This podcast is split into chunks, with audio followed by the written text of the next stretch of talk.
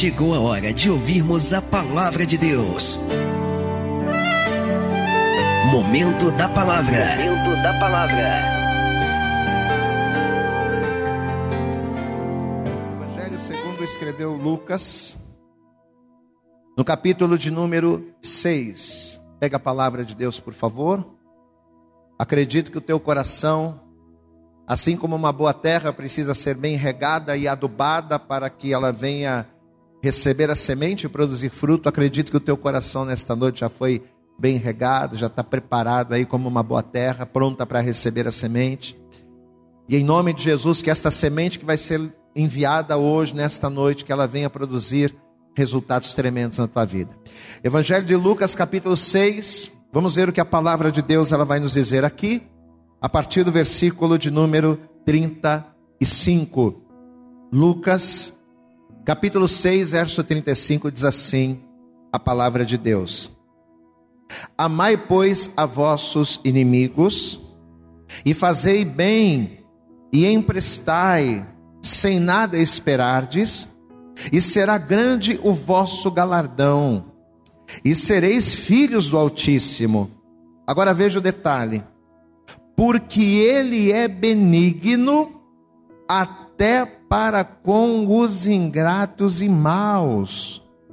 Sede, pois, misericordiosos, como também o vosso Pai é misericordioso. Jesus aqui ele está falando de maneira muito clara acerca do posicionamento que nós, como cristãos, como servos do Senhor, precisamos ter em relação àqueles que não merecem, não é? Porque muitas das vezes a gente ama quem nos ama, a gente quer bem a quem nos quer bem. Mas quando a gente tem perto de nós uma pessoa que não nos quer bem, uma pessoa que nos quer mal, a gente tem, nós temos a tendência a rejeitarmos esta pessoa. Então Jesus, ao ministrar o povo, ele está falando que assim como o Pai é benigno, mesmo para com os ingratos e maus, nós também temos que proceder da mesma forma porque somos filhos de Deus. Só que nós não vamos pregar hoje acerca daquilo que nós devemos fazer acerca da bondade ou da benignidade, não.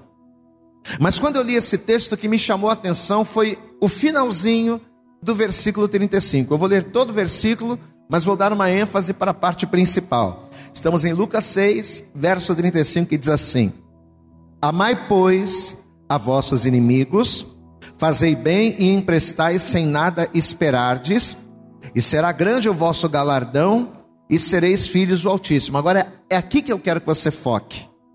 Porque Ele, Ele quem? O Senhor, Deus.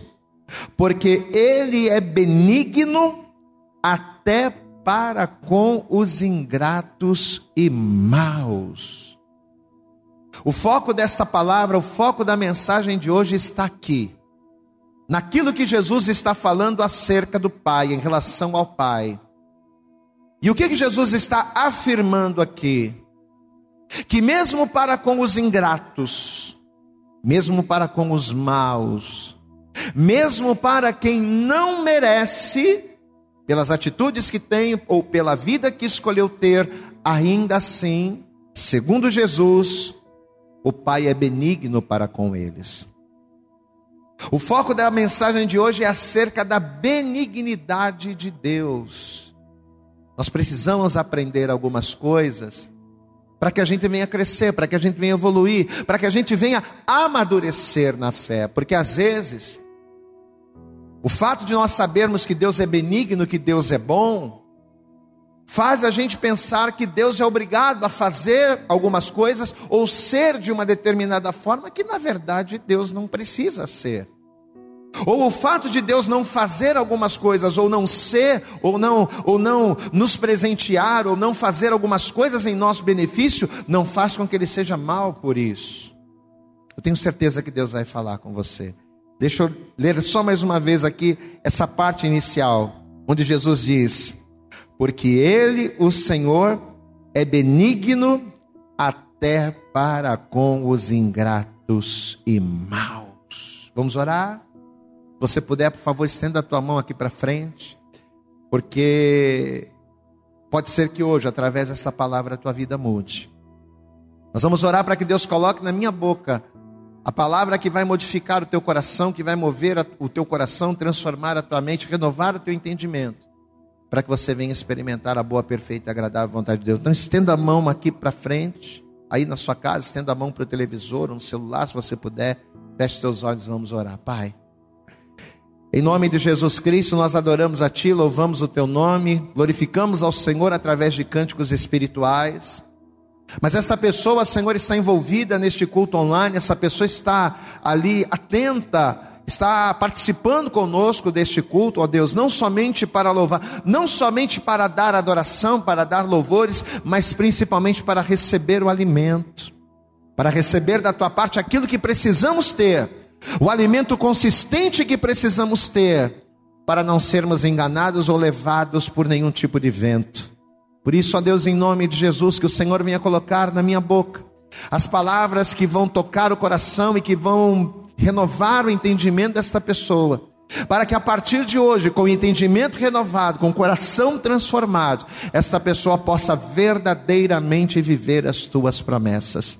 Por isso, jogue por terra os impedimentos, as barreiras, os obstáculos que tentarem se opor a esta ministração. Ó Deus, prepara os nossos ouvidos, os nossos corações e as nossas mentes para recebermos e assimilarmos aquilo que vai ser dito. Para a glória, para a honra e para louvor do teu nome. É o que nós te pedimos com fé e desde já lhe agradecemos. Em nome de Jesus. Amém. E graças a Deus. A primeira coisa importante que nós precisamos entender, primeiro passo para que esta palavra ela venha ser clara aos nossos olhos, é nós entendermos o significado do que é ser benigno. Porque Jesus, ao nos ensinar acerca de sermos bondosos, de sermos benignos para com os maus e ingratos, Jesus ele vai dizer que o Pai, ou seja, Deus, ele é benigno. E nós deveríamos seguir o mesmo exemplo. Mas o que é ser benigno. E segundo aquilo que nós pesquisamos, a palavra benigno, ela está ligada a sermos bondosos. O que é uma pessoa benigna? O que é ser benigno? É ser bondoso. É ser bom, não importa para quem. Então a pessoa benigna é aquela pessoa que consegue fazer o bem independente de pessoas, sem ver a quem. A pessoa benigna é aquela pessoa que consegue ser bondosa para qualquer pessoa, independente de cor, independente de classe social, independente daquilo que tenha, independente de credos, não importa.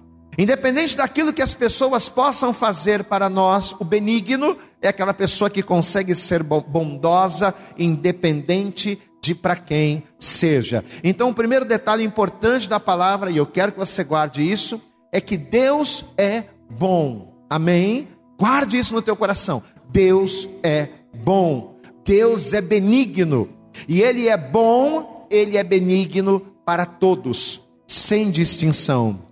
Deus é bom para com aqueles que são bons, Deus é benigno para aqueles que são bons, Deus é benigno para aqueles que são maus, Deus ele é benigno para aqueles que não o buscam, independente do que o homem faça ou deixe de fazer, a benignidade de Deus ela se estende para todos. Esse é o nosso ponto de partida.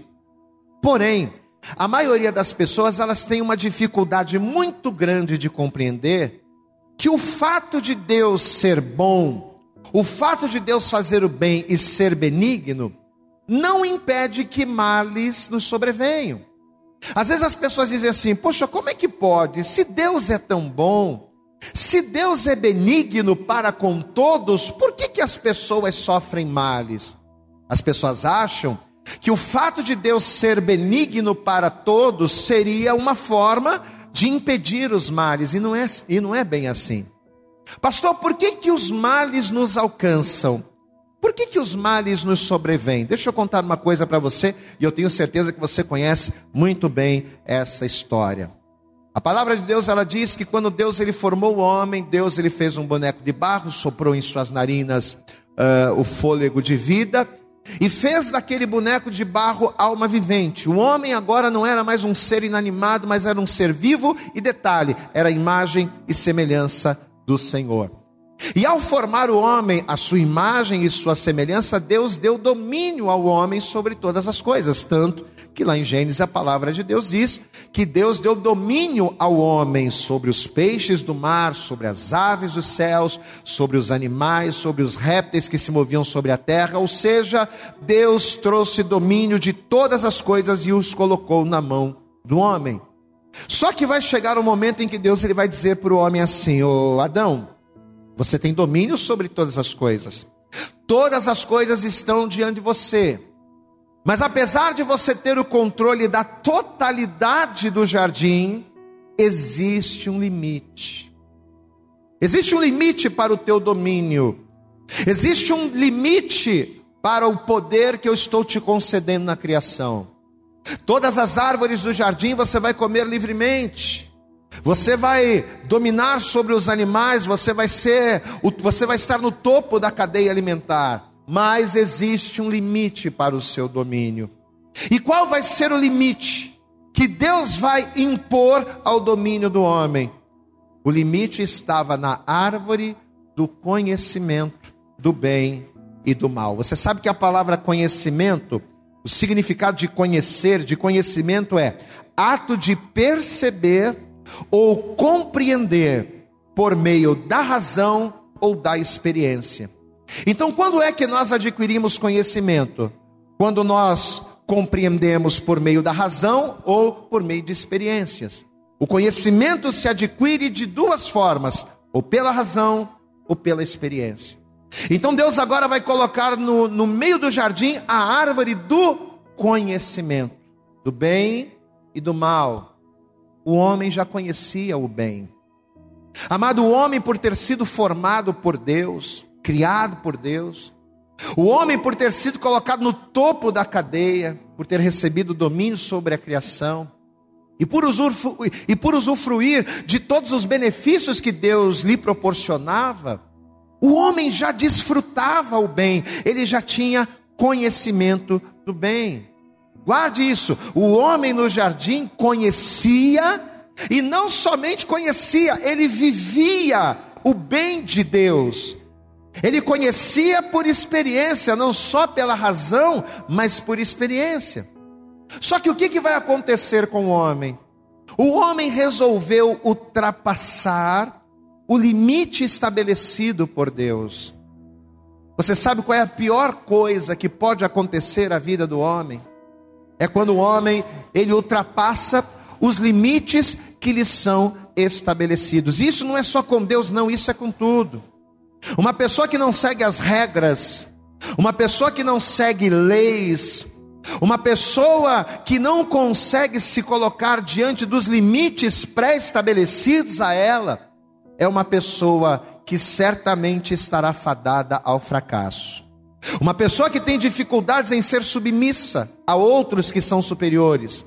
Uma pessoa que tem dificuldade de seguir regras, de saber qual é o seu lugar, essa pessoa mais cedo ou mais tarde ela vai perecer. E a prova disso foi aqui no jardim. Porque Deus ele vai colocar um limite para o homem de todas as árvores do jardim. Você vai comer livremente, disse o Senhor lá em Gênesis 2. Mas da árvore do conhecimento do bem e do mal, dela você não vai tocar. Porque no dia em que dela comeres, certamente morrerás. O homem, ele só conhecia o bem de Deus. Ele só conhecia o bem do Senhor, mas ele vai estender a sua mão ele vai tocar, ele vai ultrapassar o limite estabelecido por Deus. E quando ele toca na árvore do conhecimento, o que, que acontece? Ele não somente vai trazer a morte para a sua vida, ele não somente vai perecer, a princípio ele não vai perecer ali, mas ele vai ser fadado à morte por causa do pecado, porque ele cruzou o limite de Deus.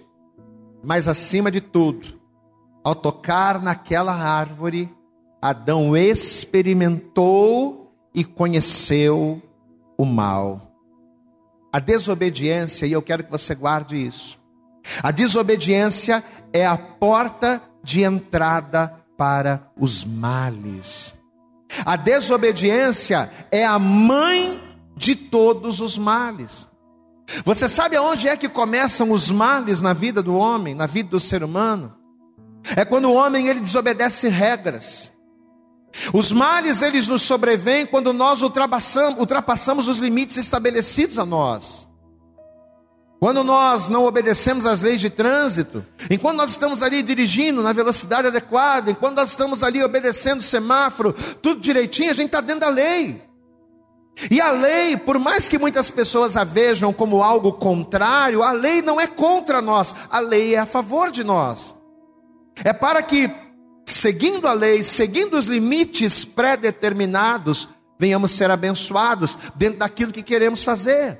Mas uma vez que ultrapassamos os limites, assumimos a responsabilidade, assumimos as consequências de males. Porque podemos causar um acidente, podemos provocar morte, podemos ser presos, podemos ser incriminados. Isso na lei de trânsito, isso na lei dos homens, isso na lei da vida, e isso também no mundo espiritual. A desobediência, meu irmão, minha irmã, é a mãe de todos os males, porque quando nós desobedecemos, nós estamos cruzando uma linha.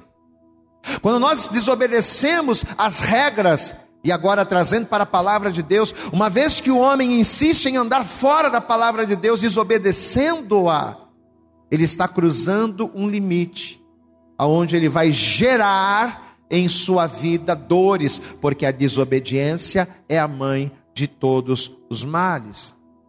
Deus vai perdoar o pecado de Adão? Deus vai perdoar aquela transgressão? É claro que vai. Deus ele perdoou o homem. Porém, apesar de Deus perdoar pecado, a consequência daquele pecado não foi retirada. Então, respondendo à pergunta que a gente fez agora há pouco, pastor, por que, que os males nos sobrevêm? Por que, que nem mesmo a benignidade de Deus pode impedir que males nos alcancem? É muito simples. Os males nos sobrevêm, sabe por quê? Porque nós o escolhemos. Você sabe por que, que os males nos alcançam? Porque nós escolhemos conhecer o mal. Os males alcançam a vida dos homens, as dores, as doenças, as enfermidades, o pecado, a morte. Todos os dias somos angustiados pelos males, por quê? Porque um dia cruzamos o limite. Cruzamos a faixa que nos impedia, cruzamos os limites estabelecidos por Deus. Então, os males que nos sobrevêm nos dias de hoje, nada mais são fazer o que era mal. Usamos o nosso livre-arbítrio, não é isso? Porque Deus ele não impõe. Quando Deus falou com Adão lá no jardim, ele disse: Adão, olha, não toca. Se você tocar, você vai morrer. Esse aqui é o limite, mas é com você. E ele usou o seu livre-arbítrio para escolher fazer o que é mal. Pastor, por que, que os males nos sobrevêm? Volto a repetir, porque nós o escolhemos, nós escolhemos conhecer também o mal. Não nos contentamos em conhecer, em experimentar apenas o bem.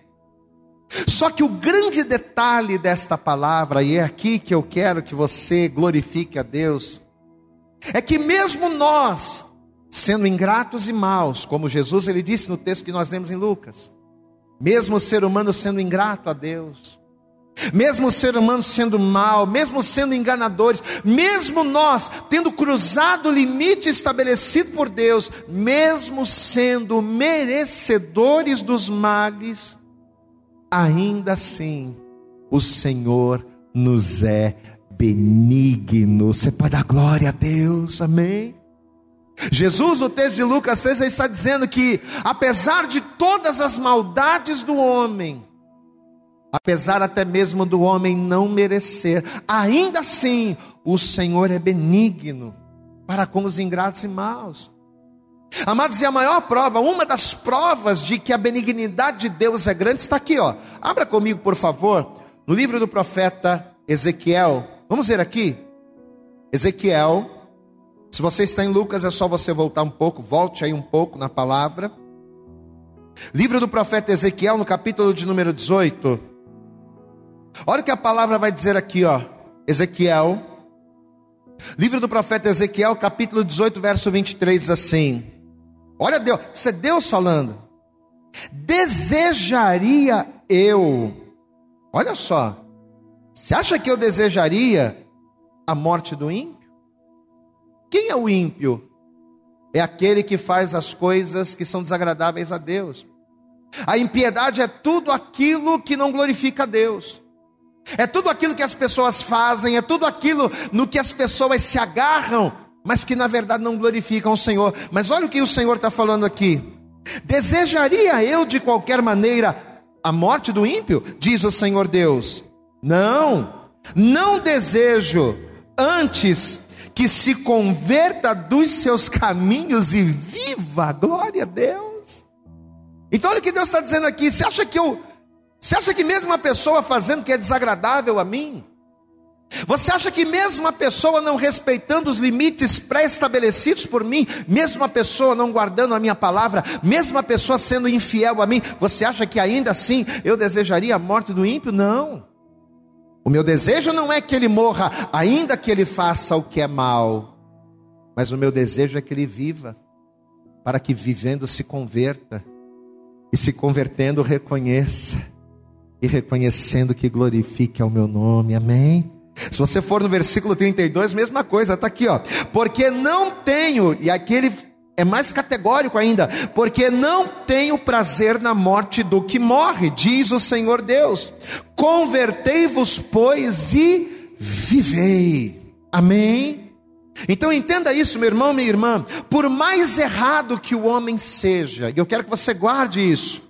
Por mais errado que o homem seja, por mais que a morte como salário do pecado seja uma consequência justa para nós, porque morrer é justo pela transgressão do homem. É justo a morte ser o salário do nosso pecado, mas ainda que a morte, por mais que a morte seja o salário do nosso pecado, amado, a benignidade de Deus é tão grande que, que o impede de desejar o nosso mal, mesmo a gente merecendo mesmo eu merecendo sofrer, mesmo eu merecendo perecer pelos meus pecados, pela minha desobediência, mesmo nós merecendo morrermos, Deus é tão benigno, tão benigno, que mesmo merecendo, Deus não deseja a nossa morte, Deus deseja que vivamos. Eu já quero liberar uma palavra sobre você em cima disso nesta noite, meu irmão. Você que talvez está achando que Deus não te ama, que Deus não liga para você. Você que talvez tem sido constantemente afligido por palavras que o diabo coloca na tua mente, no teu ouvido, no teu coração, dizendo que você não é digno. Quem é você para buscar a Deus? Você não serve para nada, você não presta para nada, que o melhor para você é morrer. Eu quero dizer para você, Deus ama você. Amém. Não importa o que você fez, não importa o estado a qual você se encontra, a benignidade de Deus é tão grande que mesmo você merecendo a morte, o desejo de Deus para você é vida.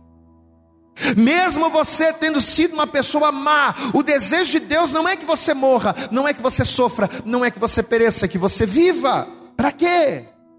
Para que vivendo você venha glorificar, para que vivendo você venha se arrepender.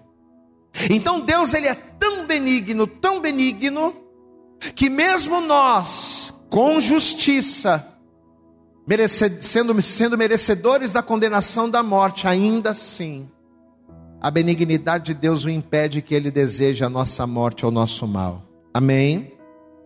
Só que, em cima dessas evidências, acerca da benignidade de Deus para todos nós, Existe uma pergunta que paira no coração do ser humano, e é aqui que a gente quer se aprofundar, que a gente quer mergulhar mais na palavra. A pergunta que a maioria das pessoas fazem é a seguinte: Pastor, se Deus é tão bom para todo mundo, como o senhor está dizendo aí, se Deus é tão benigno, a ponto de não querer o nosso mal, de não querer a, a nossa morte, mas querer que nós vivamos, se Deus é tão bom assim, por que, que tanta gente sofre, hein?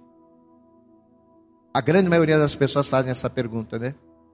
Se Deus é tão bom, por que, que tanto pai de família perde o emprego e Deus não dá um emprego para o pai de família que, fica desempregado? Já que ele é tão benigno, né? Pastor, se Deus é tão bom, por que, que tantas crianças são abusadas? Por que, que tantas mulheres morrem vítimas de feminicídio dentro do seu próprio lar, sendo mortas de maneira covarde, e Deus vê tudo isso. Ora, se Deus é tão bom, se Deus é tão benigno, por que, que Deus permite essas coisas? Vamos pegar essa situação mais atual que é o coronavírus, né? Senhor está falando aí, pastor, que Deus não deseja a morte do homem. Você está falando aí que Deus é tão benigno que Ele não deseja que o homem morra, mas por que que Deus, sendo tão benigno, permite que tanta gente esteja morrendo numa epidemia como essa? Você sabe qual é o tema dessa mensagem de hoje? O tema de hoje é como Deus é benigno. Porque é isso que as pessoas perguntam. Não é verdade? Como Deus pode ser benigno se tanta gente morre? E Ele não faz nada. Como Deus pode ser tão benigno se tanta gente é abusada, se tanta gente é negligenciada, se tanta gente sofre e muitas delas não têm sequer uma chance? Pois é. Eu fiz um rápido levantamento dessa crise mundial acarretada pelo coronavírus, né? Porque não foi só algo sentido no Brasil ou na América Latina, mas o mundo inteiro sente os reflexos dessa pandemia. E eu fiz uma uma rápida pesquisa acerca disso, para você ter uma ideia, até agora, 580 mil pessoas, mais de meio milhão de pessoas no mundo inteiro morreram vítimas do coronavírus. Uma praga que já dizimou quase meio milhão de pessoas no mundo. 580 mil pessoas já morreram até agora. E para você ter uma ideia, só no Brasil, 82 mil pessoas morreram. Amados, isso é quase 15% do total mundial de pessoas que morreram. Então, só no Brasil, Quase 15% da população mundial já morreu por conta do coronavírus. Da população mundial, os contabilizados que foram mortos. 82 mil pessoas. Eu pesquisei alguns dados ali acerca da fome, e segundo dados do IBGE, 24 mil pessoas morrem de fome todos os dias. Talvez você está assistindo esse culto online e você está comendo alguma coisa aí na tua casa, beliscando alguma coisa. Ou talvez você vai comer uma janta gostosa depois do culto. Pois é. Mas segundo dados do IBGE, 24 mil pessoas morrem de fome todos os dias. E desse total de 24 mil, 8.500 são crianças. Amado, você consegue imaginar 8.500 crianças morrendo de fome todos os dias? Pois é, é o que acontece hoje e juntando crianças e pessoas que morrem de fome, num total de 9 milhões por ano. Então, por ano, no mundo, 9 milhões de pessoas morrem de fome. Que realidade dura, é ou não é verdade? Que realidade dura. Vamos falar de desemprego? O Brasil ele tem hoje cerca de 13 milhões. 13 milhões de pessoas desempregadas. E segundo dados do IBGE, depois dessa pandemia, esse número de 13 milhões vai pular para 20 milhões. São as projeções.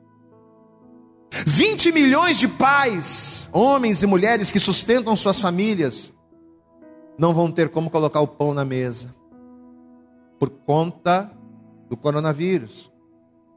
Eu ainda fiz uma última pesquisa que nos últimos três anos, 2017, 2018, 2019, o número de mulheres vítimas de feminicídio passou a cerca de 12 mil só no Brasil. Então, em três anos, cerca de 12 mil mulheres foram vítimas de maridos, foram vítimas de companheiros, foram vítimas de pessoas próximas dentro da sua própria casa, foram assassinadas por pessoas próximas. Isso só no Brasil, 12 mil. Aí a gente pega esses números, com base nesses números. Aí o que, que as pessoas começam a falar? O que, que as pessoas questionam com base nesses números? Espera aí. Pastor, você está pregando a palavra, você está dizendo que Deus é bom, mas como é que Deus pode ser bom? Se Deus permite que 580 mil pessoas no mundo morram por uma doença que Ele poderia simplesmente estalar o dedo e dizimar. Deus ele poderia de um dia para o outro, de uma hora para outra, acabar com o coronavírus e essas pessoas não morrerem. Poderia. Pior que poderia. Como é que Deus ele pode ser tão benigno, permitindo que 24 mil pessoas morram de fome todos os dias? E todos os anos 9 milhões de pessoas morrem.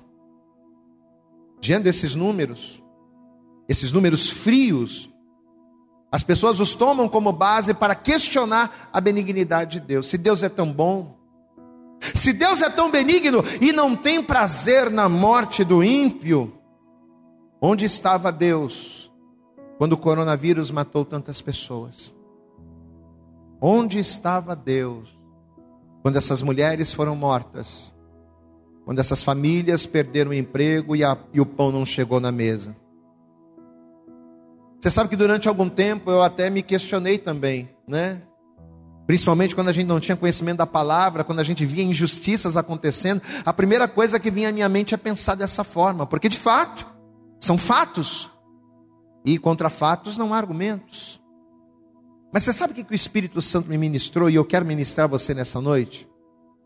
O Espírito Santo ministrou meu coração o seguinte, meu amado, se nós acreditarmos que a benignidade de Deus é definida unicamente pelas coisas que Ele pode nos dar, se nós acreditamos que a benignidade de Deus está somente restrita nas coisas naturais que Ele pode nos proporcionar, como prosperidade, saúde, longevidade, né?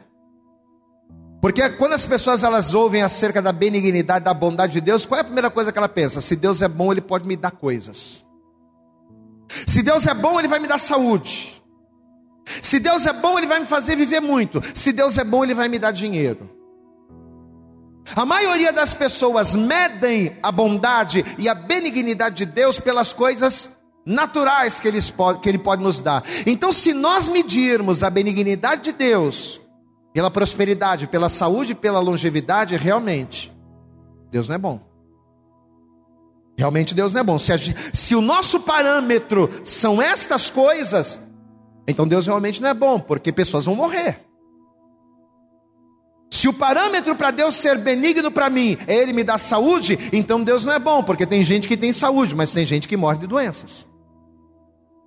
Se o parâmetro para Deus ser benigno para mim é Ele prosperar, então Deus não é bom, porque tem gente que prospera muito, fica rico, e tem gente que morre na miséria. Então, se o parâmetro para medirmos a benignidade de Deus é prosperidade, saúde e longevidade, então Deus não é bom. Porque alguns vão ter saúde e outros não. Só que o que a maioria das pessoas não entendem, sabe o que é? É que existe um bem que é muito maior do que qualquer prosperidade, do que qualquer longevidade, do que saúde, do que qualquer saúde que Deus possa proporcionar.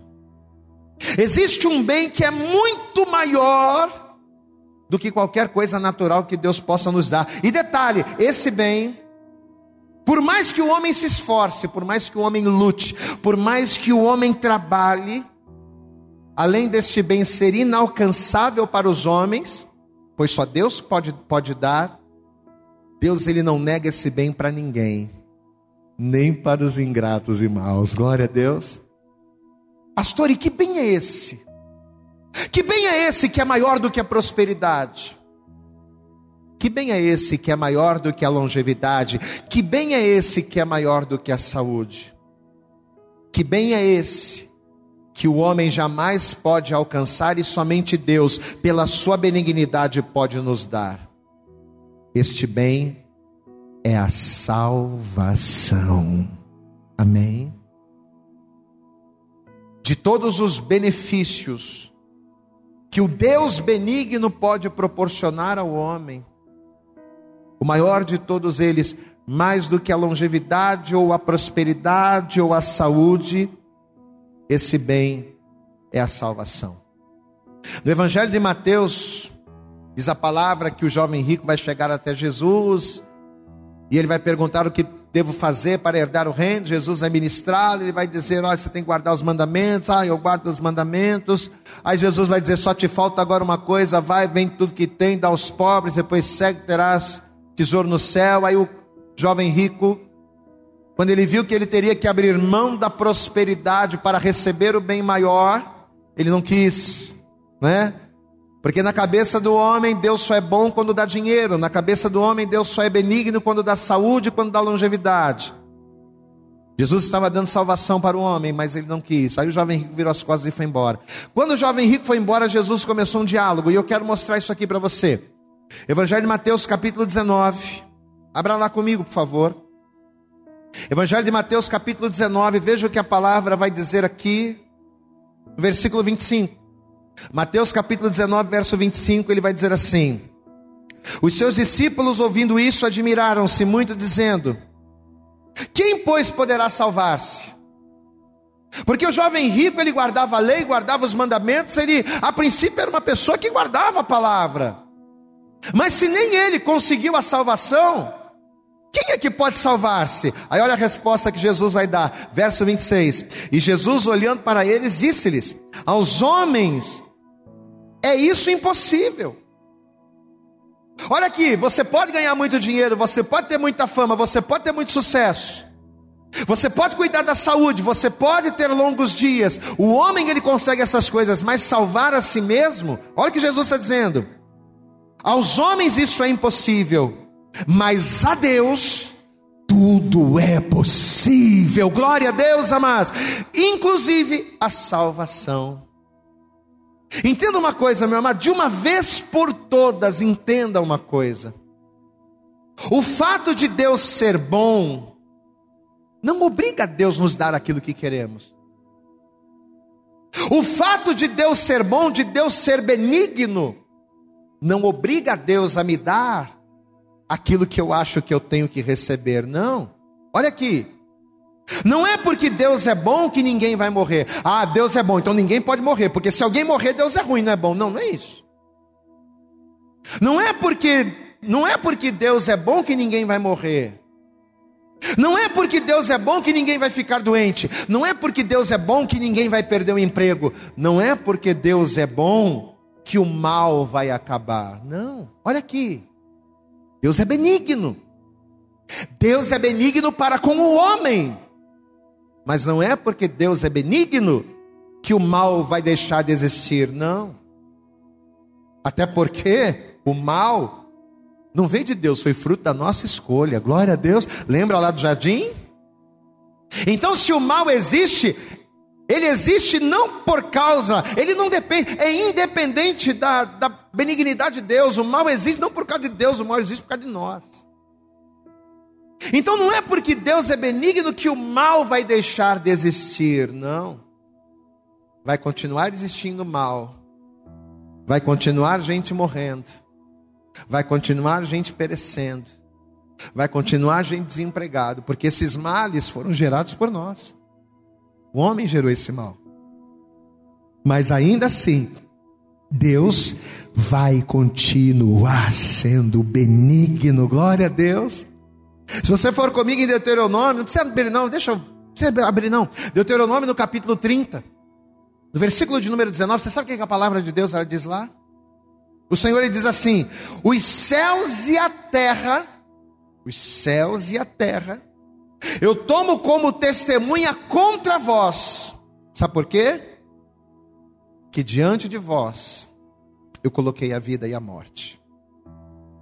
Os céus e a terra eu tomo como testemunha que diante de vós eu coloquei a bênção e a maldição. E Deus ainda fala lá: escolhe, pois, a vida para que vivais. Mas o homem quis escolher a morte. O homem quis escolher o mal. E o mal veio. Amém? Deus ele colocou a vida, mas o homem escolheu a morte. Deixa eu dizer uma coisa para você nessa noite, entenda. Pessoas muitas, é lamentável o que eu vou dizer, mas é verdade. Muitas pessoas ainda vão continuar perdendo emprego, é fato. Muitas pessoas ainda vão ficar doentes, seja de coronavírus, ou seja de qualquer outra coisa. Pessoas vão ficar doentes. Pessoas vão continuar morrendo brutalmente. Mas apesar de tudo isso, Deus ainda continuará a ser benigno. E sabe por quê? Sabe por quê que mesmo pessoas morrendo, mesmo pessoas perdendo emprego, mesmo males acontecendo no mundo, Deus ainda vai continuar. Sabe por quê, amados?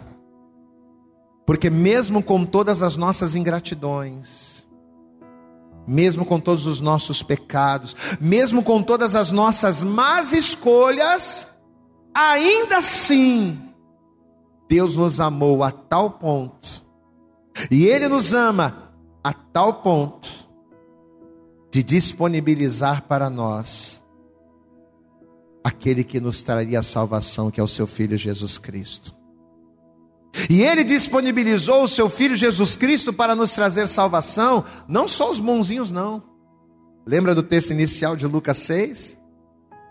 Deus ele foi benigno também para com os ingratos e maus. Um dia eu fui uma pessoa terrível. E se hoje eu sou um pastor e prego a palavra, e sou considerado por algumas pessoas como uma bênção, é porque a benignidade de Deus me alcançou. Um dia o César foi uma pessoa terrível. Mas se hoje ele é uma bênção, é porque a benignidade de Deus o alcançou por intermédio de Jesus Cristo, trouxe salvação, coisa que eu, coisa que ele, coisa que nós sozinhos jamais conseguiríamos. Eu posso dizer uma coisa para você que me ouve agora? Existe salvação para você. Amém? Eu não sei se Deus tem um propósito de fazer ficar rico. Não sei. Pode ser que eu esteja falando com pessoas aqui que de hoje para amanhã fiquem ricas. Glória a Deus por isso, eu vou glorificar a Deus, mas eu não sei se o propósito de Deus é te fazer rico. Eu não sei, meu irmão, minha irmã, se o propósito de Deus amanhã ou depois é te dar uma saúde inabalável, é fazer que você não tenha nenhum resfriado. Eu não sei se as pessoas que estão nos vendo agora vão viver 100 anos. Não sei. Mas uma coisa eu tenho certeza: que Deus é tão benigno, Deus é tão bom, que independente de quem você é, independente do que você faz, independente do tipo de pessoa que você se tornou, Ele disponibiliza para você algo que você não merece, assim como eu não merecia. Mas mesmo sem merecermos, pela benignidade dEle, ele nos dá gratuitamente, que é a salvação da nossa alma por Cristo Jesus. No Evangelho de João, no capítulo 3, no verso 16, já estamos caminhando para o fim. Jesus ele diz assim: que Deus, o Senhor benigno, o Senhor que é bom, bondoso Deus, amou o mundo de tal maneira que ele deu o seu filho único, seu filho unigênito, para que todos, você pode dar um glória a Deus aí na tua casa, não é para alguns, como a prosperidade, como a longevidade, como a não é para, é para todos. Independente de quem você é, independente do que você faz, independente de quem você seja, para todos. Se você é bom ou se você é mau, se você é legal, se você não é, se você é preto, se você é branco, independente de credo, independente de religião. Deus amou o seu filho de tal maneira, Deus amou o mundo de tal maneira que deu seu filho unigênito para que todo aquele que nele crê não pereça, mas tenha a vida eterna, mesmo sem merecermos, porque a gente não merece. A Bíblia diz que os nossos atos de justiça para Deus são como trapos de imundícia, porque nós não merecemos nada por nós mesmos, mas mesmo sem merecermos, Deus, pela sua benignidade, escolheu nos dar a única coisa no universo que nós não conseguiríamos por nós mesmos. No Salmo de número 49, no versículo de número 5, Aqui, ó. Salmo de número 49. Veja o que a palavra vai dizer aqui. Salmo 49, versículo de número 5. Diz assim a palavra: Por que temerei eu nos dias maus, quando me cercar a iniquidade dos que me armam ciladas. Por que, que eu vou ficar preocupado quando pessoas quiserem se levantar contra mim?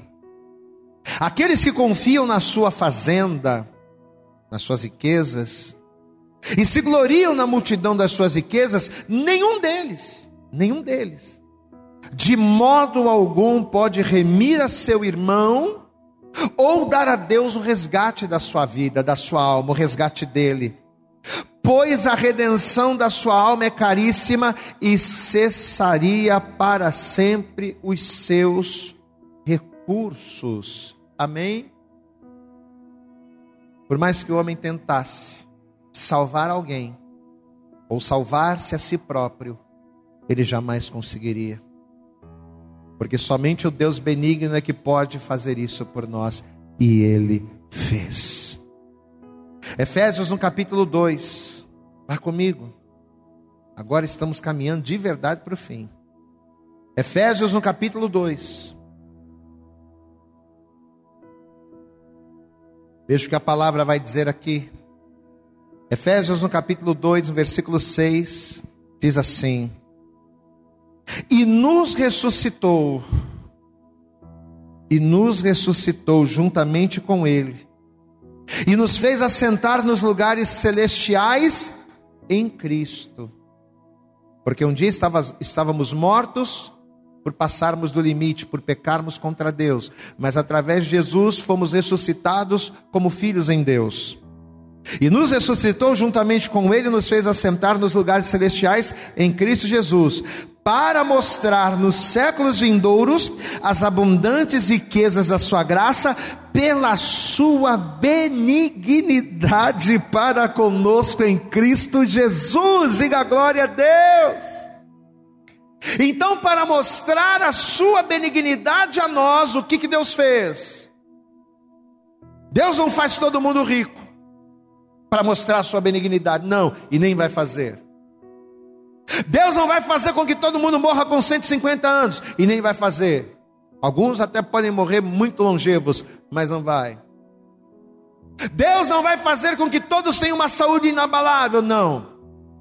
Mas para mostrar a sua benignidade, o que, que ele fez?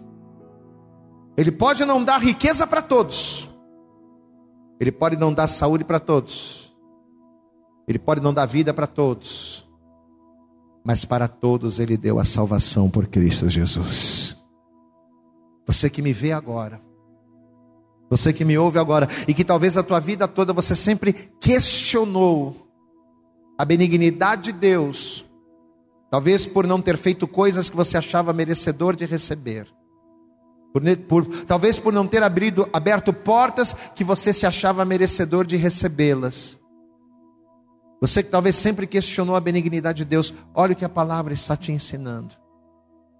Nem todo mundo vai ser rico, nem todo mundo vai ser próspero, nem todo mundo vai ter vida longa, vai ter muita saúde, mas todos, todos nós, inclusive você que me assiste, se você quiser, você pode agora, nesse momento, desfrutar da benignidade de Deus através do gesto mais tremendo que em, que em amor alguém pode, pode fazer por outra pessoa, que foi o de entregar a sua, de entregar a vida do seu filho por nós, para que tivéssemos vida e fôssemos salvos. O tema da mensagem de hoje, volto a dizer, é uma pergunta: Como Deus é benigno? E a resposta desta pergunta é: sabe como Deus é benigno? Não me dando ouro, não me dando prata, não me dando vida, não me dando é, é, é saúde 100% ou as coisas naturais que são importantes para mim.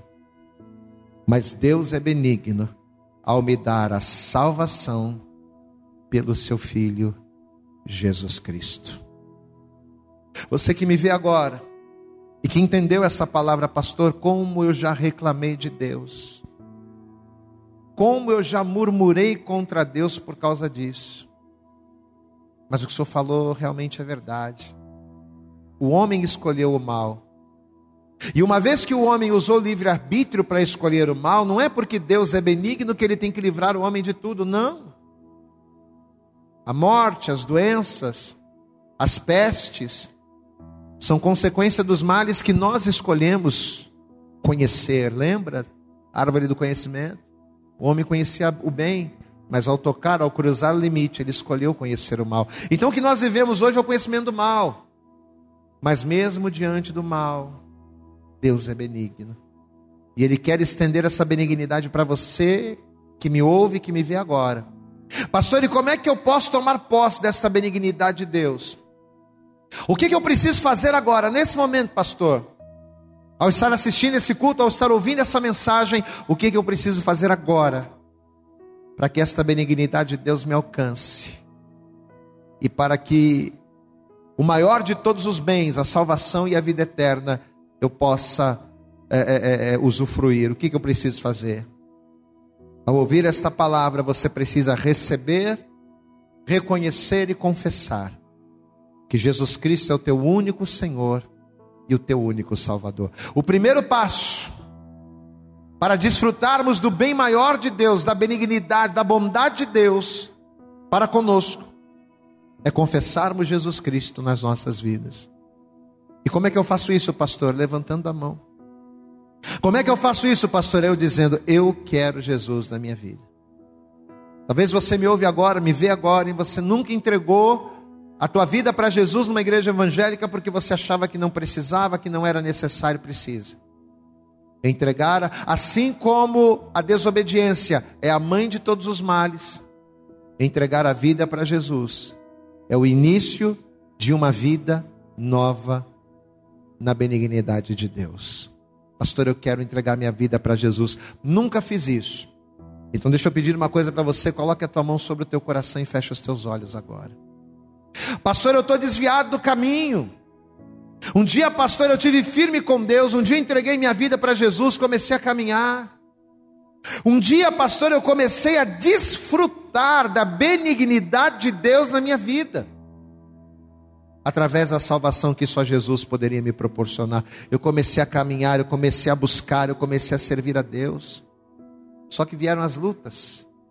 Vieram os problemas, vieram as situações contrárias, vieram as tentações, e ao invés de eu permanecer firme, eu acabei me afastando, me desviando, acabei virando as costas para a benignidade de Deus. O homem vira as costas para Deus, mas quer que Deus, no momento da dificuldade, use a sua benignidade para lhe abençoar. Às vezes Deus manifesta a sua glória. Às vezes Deus ele faz milagres extraordinários e muda a vida de pessoas, mas às vezes não.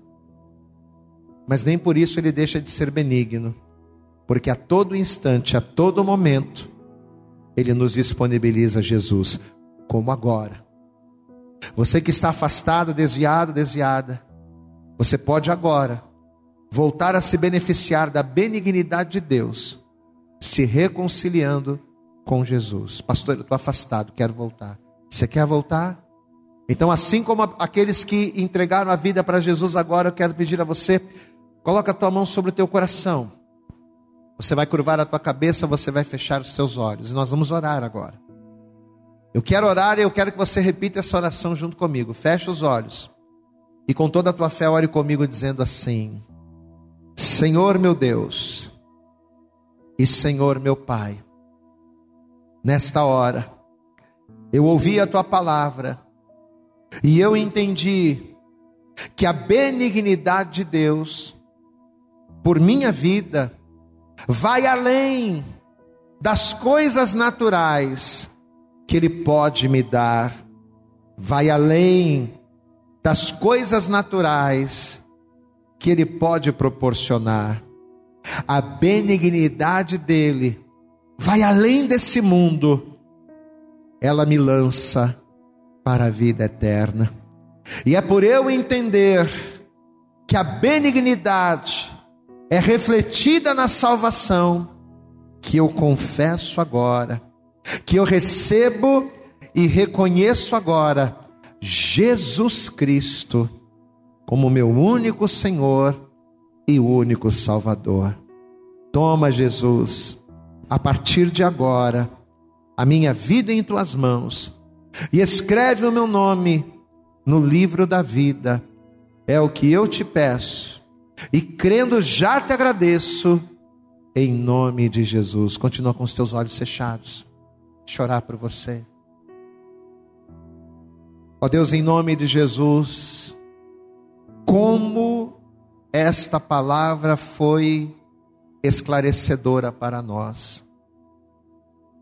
Porque medimos a benignidade do Senhor apenas pelas coisas naturais que o Senhor pode nos dar, e de fato, se o Senhor quiser prosperar muito alguém, o Senhor pode prosperar a qualquer momento. O Senhor pode fazer o que o Senhor quiser, mas o nosso livre-arbítrio escolheu um caminho. E nesse caminho o Senhor não se mete. Os males que vêm sobre as nossas vidas nos sobrevêm não porque o Senhor não é bom, mas porque nós somos maus e nós escolhemos o mal. Mas ainda assim, o Senhor libera sobre nós o maior bem que o homem pode dar, que está acima das coisas naturais, que vai além desta terra. O bem que o Senhor tem para nós vai além da terra, vai além do céu é a salvação.